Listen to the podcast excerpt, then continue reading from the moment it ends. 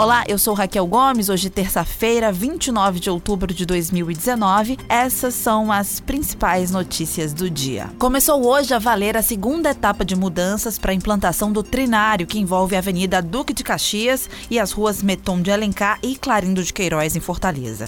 O sentido único Aldeota Centro, na avenida, foi estendido, com a via passando a ter sentido único da rua Major Facundo até a Avenida Padre Ibiapina.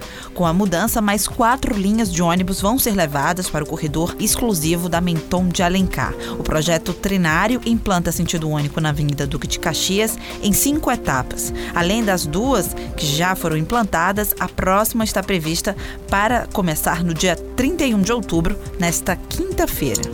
O início das obras da nova estação do metrô na Avenida Santos Dumont causa transtorno para motoristas, pedestres e usuários de ônibus na região. Desde domingo, o trecho da avenida entre as ruas Tibúrcio Cavalcante e Nunes Valente está bloqueado. 26 rotas de ônibus foram alteradas devido à mudança, segundo a Etufó. Após a conclusão das obras para esse trecho, previstas para 2022, uma média de 150 mil passageiros vão poder se deslocar entre o centro e o Papicu, com o tempo de viagem estimado em 15 minutos. A iniciativa ainda vai garantir a integração da linha leste com a linha sul no centro e com o veículo leve sobre trilhos, o VLT Parangaba Mucuripe e o terminal do Papicu. Entre os 155 açudes cearenses monitorados pela COGÉ, 81 estão com volume abaixo de 30% do seu total, sendo 61 abaixo dos 10%.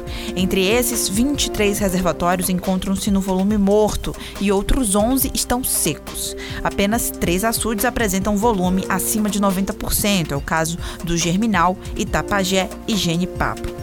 O Castanhão, maior açude de usos múltiplos da América Latina, tem hoje 3,83% da sua capacidade.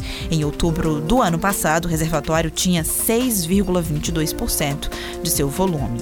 A baixa reserva do açude ameaça o abastecimento nos municípios de Tabuleiro do Norte, São João do Jaguaribe, Limoeiro do Norte, Jaguaribara e Russas. Essas e outras notícias você encontra no povo.com.br.